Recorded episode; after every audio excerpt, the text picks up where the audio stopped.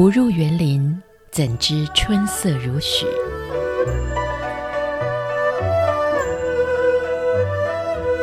不只是昆曲 Podcast。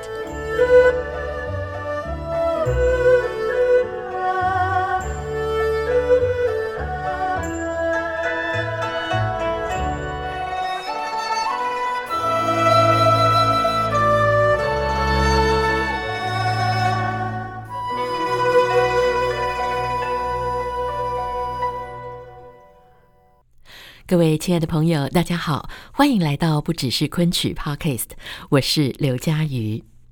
今天我们在节目当中啊，要继续的邀请梁谷音老师来分享他非常精彩的戏剧人生。曾经有一位剧评家这样子形容，他说：“昆曲里有兰花，这些兰花就像是《牡丹亭》《玉簪记》或者是《长生殿》里头这些闺门旦们的角色。”但是在昆曲里也有带刺的玫瑰花，而那就是梁谷音的思凡，他把你刺得浑身为他兴奋，为他沸腾。这真的是一段非常传神的剧评。虽然从小梁谷音老师就因为他的父亲是出身于黄埔，成分不好。而他家里又穷，个儿头又不出色，所以他不仅在学校里头总是非常的小心谨慎，甚至就连他所主演的戏都被规定不可以挂上名字。然而，一出《烂柯山》却真的改变了他的命运。这个孩子这么认真、这么出彩的演出，让老师们都为他不平。终于不计他的出身，让他登上了上海青年昆剧团的十大金牌。而《烂柯山》当中的崔氏，这个在传统戏曲舞台当中被认为是嫌贫爱富、人人喊打的负面角色，也在梁谷英很用心的揣摩和建构之下呢，变成了一个真正有血有泪的角色。我相信舞台下的观众朋友，如果没有听他细细的说起这段故事，也许您根本没有办法想象，在这当中他融入了多少在生命当中曾经接触过的人物形象，其中包括了一位精神曾经遭受了冲击和苦难的传字辈老师的身影，也包括了莎士比亚笔下王子哈姆雷特当中奥菲利亚的这个角色。甚至街上的疯子，还有他看到的印度舞女郎跳的舞蹈的肢体，我觉得我好像已经破了太多的梗了。我们还是来听听梁谷音老师他自己慢慢的告诉你，他是怎么样用自己生命的体验，一层一层为崔氏这个角色添加上了骨血和呼吸。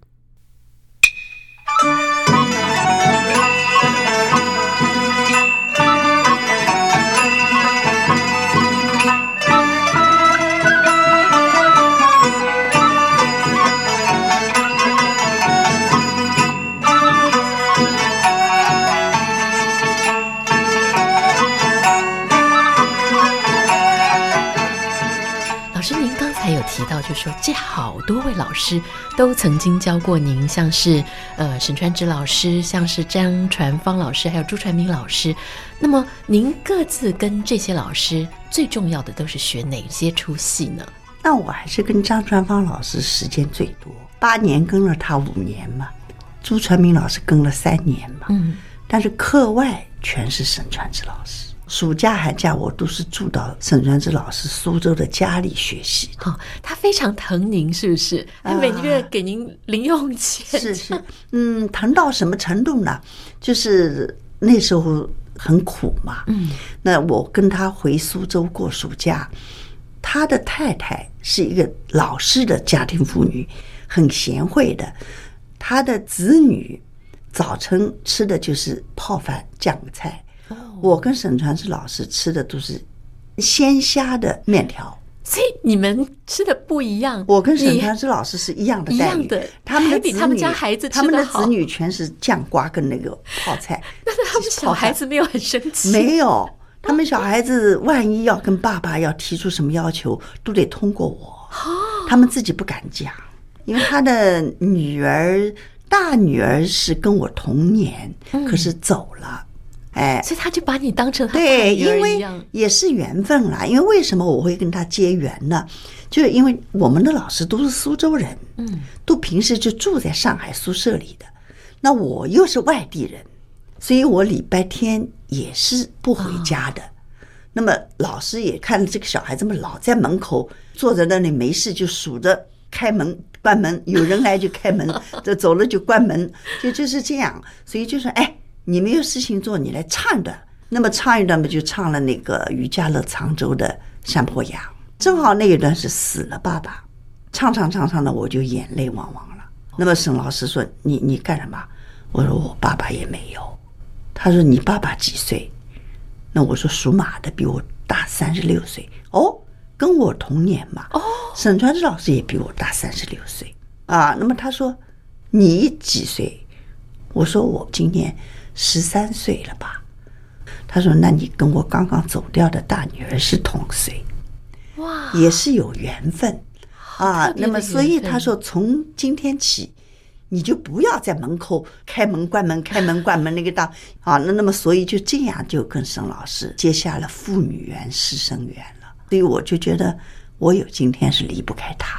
嗯，然后也教了您非常多的戏，对，教了我非常，我基本上的戏都是经过他加工，因为他。舞台上不是像顾传介、周传英那么出来，因为他条件不是很好，他个头矮，嗓音也一般。可是他特别会教戏，因为他的爸爸是所有传字辈老师的老师，啊，所以他学的戏特别多，特别会教戏。他的表演有人物，就是比如说刚才那个四凡嘛。里头有一段山坡羊，就见几个子弟们游戏在山门下。他把眼儿瞧着咱，咱把眼儿去着他。他与咱咱共他，两下里共牵挂，冤家。嗯，这一段是四凡里头很能表演的那一段，但一般的人都是拿动作就比划掉了。嗯，他就讲梁谷音这一段，你就用眼睛说话。要抓住观众，不要让观众放掉你，哎，你就手眼身法步都其次，关键是眼睛，让观众觉得这个小女孩好可爱，她根本就没有人喜欢她，她自以为那几个山底下的男孩都在喜欢她，所以她就说要演出那个这一段呢，我也受了京剧大师李如的启发，李如这个戏是朱传明老师教的，可是他就。演的那种生活化，那种土气，因为那种京剧演员没有离开过舞台，他有舞台感，所以我也从京剧演员里头，颜慧珠啊、李如啊、童志玲啊、赵燕霞他们的身上学到了很多的，就是跟观众能够呼应的那种表演，嗯啊，所以就形成了我现在的示范，但是也不是出来就人家承认的。也有很多昆曲的那种老观众，就是比较守旧的那些观众。哎，思凡，思凡怎么能连让梁谷音这么演呢？思凡，思凡们是思呀，他怎么都演出来了？那我想，这个演戏不演出来，你怎么让人家明白呢？就当时有一个北京的有个剧评家叫江海，他就写了一篇文章在那中国戏剧里头，那时候叫《戏剧报》嘛。他就说昆曲有兰花，像《牡丹亭》啊，《长生殿》《玉簪记》，也有带刺的玫瑰花。哇，那就是梁谷音的思凡。他说他把你可以刺的，你浑身为他兴奋，为他沸动了，写了这篇文章。因为那时候我们参加汇演嘛，嗯嗯，六一年的时候。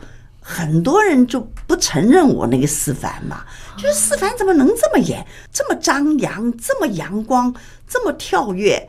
后来还为了反对我这个思凡，特为叫苏昆的一个张继娟，我的师姐，她以闺门旦的味道演，第二天就让她演。哦，故意去故意就是说，那思凡应该是这么撕的，不是像梁红英那么演出来的。当然了，舞台效果肯定是我的好了。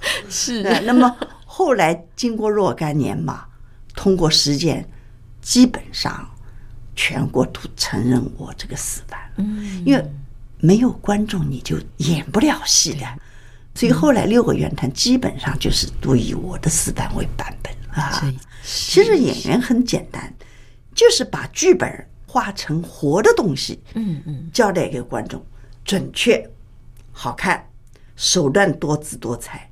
呃，这些后来都是沈传芷老师在跟您提点，思凡他给我加工。下山是华传浩，就刘玉龙的老师，他就是觉得这个戏不要以技巧为主。技巧是小和尚的事情，他前头二十分钟很多技巧，你们两个碰碰面以后，就是童男童女的爱情，就儿童的爱情，演成这样就行了。其实昆曲老师很有文化的，他们很很有文化，他们自己都是一手的毛笔字，自己会写剧本，自己会作曲。他就跟我讲，你们就两个演成童男童女。那那时候我才十五岁，刘龙才十七岁，真的就是童男童女，天真的就是童男童女嘛，就是对吧？根本不用演，不用演了。现在不行，我不敢演这个戏，不是童男童女，老男老女了。好，所以当时在这样子的一种环境之下，您开始变成了这个团里头的尖子，然后继续又学了哪些出戏呢？嗯，这个戏完了以后呢，就很自然的，我就是成了。我们六旦组的第一名，嗯哼，所以那么我要再讲讲我毕业的时候，嗯，是烂柯山帮我推上了那个十大金牌，嗯啊，因为金昆不是有十大金牌吗？对，其实是轮不到我的，嗯，因为我的出身不好，是不会成为金牌的。那个时候就开始会讲出身的，我好早了，就是那个五七年就讲出生了。哦，就我们考的时候不讲出生，没有什么出生不出身。五六五七年就开始了，啊，那么就是讲好两股音不能宣传的，也不能是作为最前头的。嗯，可是他可以演出。那么那个时候就是毕业公演了。那么我自己也知道，我评不到一级的。因为那时候没有一级两级，就是最高是二十一级，呃，最低的是二十四级。是那那个时候，那么我想我是评不到二十一级的，我就自己知道我是摆在二十二级。但是我的毕业公演是全本兰克山。那么这个呢，因为是沈传芷老师课外教的哦。那么他为什么呢？因为张继清五九年《痴梦》风靡全国嘛，嗯，也是沈传芷老师教的嘛。哦，那么他就心里有点觉得，自己的戏交给了外地的学生出来了，自己的学生倒没学，所以马上就说梁谷英，你学全本兰克山，嗯，泼水你先学。痴梦没办法了，已经张继青风靡天下了。那么，那么泼水你先学，所以张继青先学的痴梦，我先学的泼水。那么那那那时候呢，为什么痴梦泼水会轮到我呢？他们正旦组的老师是王传渠，他教痴梦呢，他们为了不愿意学这个戏，就用什么手段来抗议老师教这个戏呢？因为我们的老师都会吹笛子。他们把粉笔灰摆在老师的笛子洞里啊！这老师一吹呢，就噗，就全部都是粉笔灰。哎呦，好坏哦！很坏啦！就我们这批大班很皮的，小时候。天哪！那么就老师没把你们抓起来打一顿？没有，老师很宠，你们老师真的很好，很宠。所以呢，这样呢，就他们课堂上就不学痴梦了。那么沈传芷老师说：“梁国英，他们不学，你来学。”嗯，这是一个好戏。那么我就说好的呀，嗯，因为我从小就是很听话的，因为知道自己的身份比他们低嘛，反正同学都要欺负我的嘛，呃，知道我我我是外一个外地的农村的，一个我的身份比你们低，对吧？所以我就家里又穷，我就自己也把自己的位置摆的，就是应该是受委屈的那那一部分。那我说好的，那么结果就是那时候是六一年，嗯。我们六一年八月一号毕业的，六一年的一月份，老师开始教，那么毕业公演嘛，他说你就演全本兰克山。哇！那时候朱买臣不是季振华，季振华那时候十大金牌轮不到，他 他因为是大器晚成，可是一一出来就大家追不上他了。哦，他那时候傻乎乎的，你知道吗？所以他的外号叫傻子嘛。哎呦天哪！哎，我们泄他的底了。哎，这事那没事，我们关系很好，因为他是大器晚成。那时候朱买臣是顾兆麟啊，还不是季振华，不是季老师。哎，那那么就是在那个大众剧场，我们毕业公演了足足十天嘛。那京剧有《白蛇传》呐，呃，有《杨门女将》啊，昆曲嘛有什么《烂柯山》呐，呃，还有《牡丹亭》啊，好多戏了嘛。那么这一炮打响，因为烂柯山这个是戏戏包人啦，他确实是也要演得好啊，雅俗共赏，你懂吧？那么一炮打响嘛，就是我们那个宣传部部长石希明，他是一个文化人，报上去是没有我的名字的，哎。石希明说：“梁谷英得加上，我们不要去计较小孩子的出身。嗯，他这个戏应该是金牌，这样我就候补了十大金牌啊。因为金牌京剧有杨春霞、李炳淑、松花满、齐树芳，昆曲有华文一、蔡成仁、岳美翟、刘玉龙、我王志全啊。这就十大金牌是烂柯山帮了我推上那个十大金牌的。烂柯山这个戏呢。”是正旦的，嗯哼，但是它绝对不是正旦就可以演的，它有花旦，有泼辣旦，甚至有刀马旦，嗯，尤其他那个泼水那段舞蹈，那是一定要夸张到不能再夸张的程度，才能有这个气氛，因为这个角色已经是不正常了，是一个疯子了。那么你就应该以不正常的手段来演，所以昆曲所有我学过演过的戏，就这个戏是出格的，完全是你像我们走路一般是左右左右，对，他是右左右左，全部一顺边的，就证明他这个不正常。嗯，他已经陷入一种疯狂的状态。眼睛呢是直的，那这个时候我眼睛就想到我们的老师张传芳老师，他的眼睛就是。是没有内容的，他都懂，因为那时候朱传明老师很宠自己那批学生，他为了叫他们好好的学习呢，每天不管天雨下不下雨，雨衣的帽子里呢藏一大兜的冰淇淋跟糖果，哄他们吃，吃了才上课。哇！所以我们真的是在甜水里长大的了，真的，老师对你们这么好啊？那我们也吵。张老师，他们有东西吃，你怎么不给我们吃？他虽然精神不，他也知道。他这拎着一个竹篮子，噔噔噔噔，脸没表情的，砰一摆，你们吃吧。就就是，所以呢，我就觉得这种状态就是破水里头应该啊。你反而从老师的对，因为文化大革命斗的时候啊，很残忍的。叫他吃所有食堂里的剩子，桌子上的剩饭米粒，他没有感觉到一种羞耻啊，他就抓起来就吃，无所谓，你们叫我干什么就干什么。叫他拎水从一层楼拎到五层楼，他就腾腾腾腾，毫无表情的，因为他的精神出格了，所以他的人的生活规律也出格了。我就觉得崔氏。就是这个要吸收一点这样的东西，可是演戏演戏，你也不能老眼睛没戏，眼睛时刻得有戏。那么，所以我想就看马路上的疯子，也是很看不到的那那那种神态，但是我要把它演成一个美丽的疯子。我的演戏不管好人坏人，我都第一要美，呃，不美我就觉得不是昆曲，不美就不是一个出色的女演员。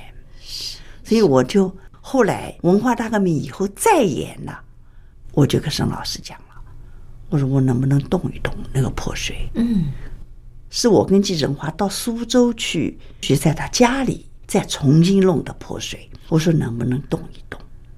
我说我说嫌 压不了痴梦，痴梦太完美了，到泼水就掉下去了。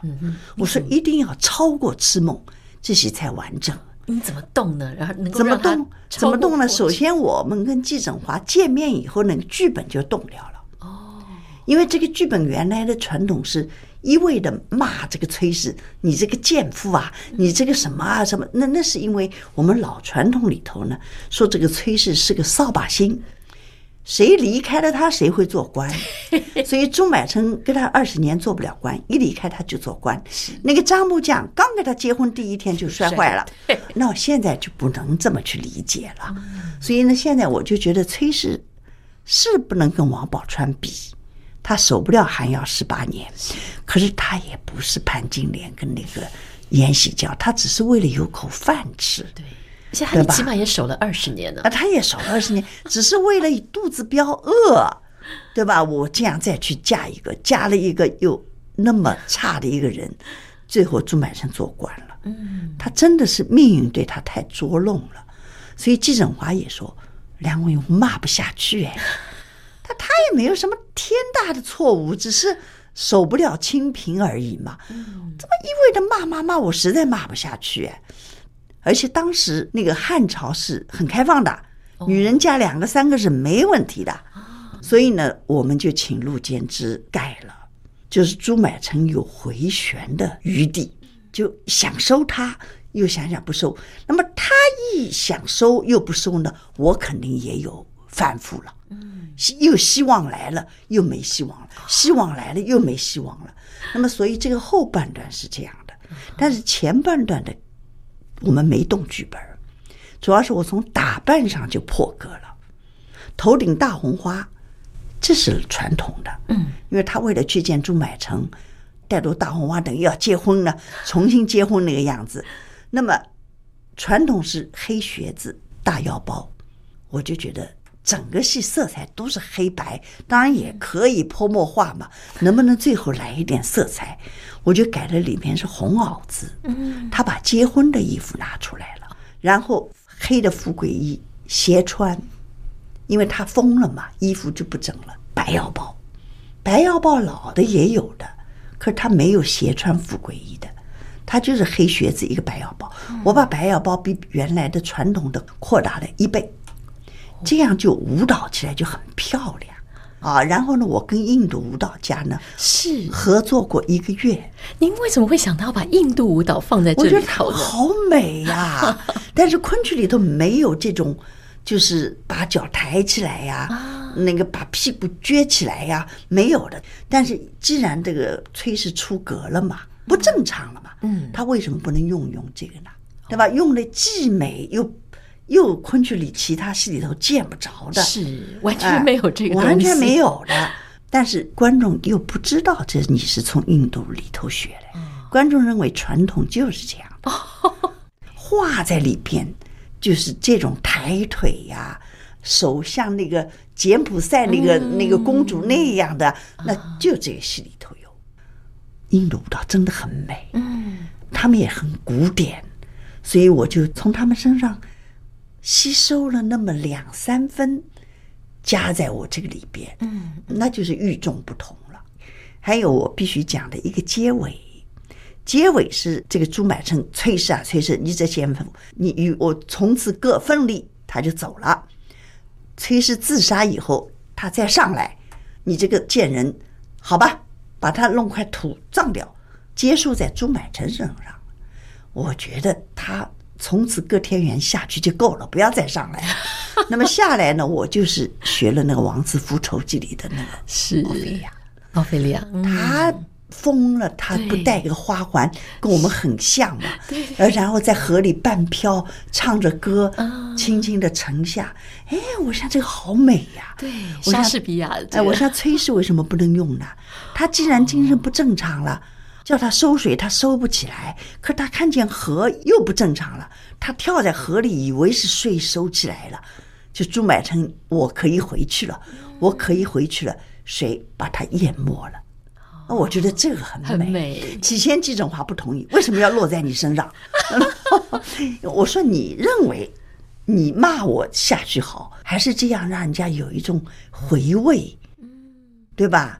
我说，还是我清醒的自杀好，还是这么误的失误的自杀，对吧？我说，他说啊，你讲的对，那确实你结结束的是好，也就同意了。所以现在让泼水是我们跟沈坤是不同的，前头都是一样的。嗯，啊，因为都是同一个老师教的，但是这个泼水是嗯不一样的。嗯、那改这出戏那个时候是您大概差不多几岁的时候？改这戏已经文化大革命以后了，因为六一年毕业公演以后，我全是按传统的演的，嗯，嗯就是改这个戏，七六年文化大革命结束对吧？嗯，我们是七七年拯救这个戏。哇，所以我们今天能够看到的烂柯山，其实是跟一开始是又不太一样的。不一样。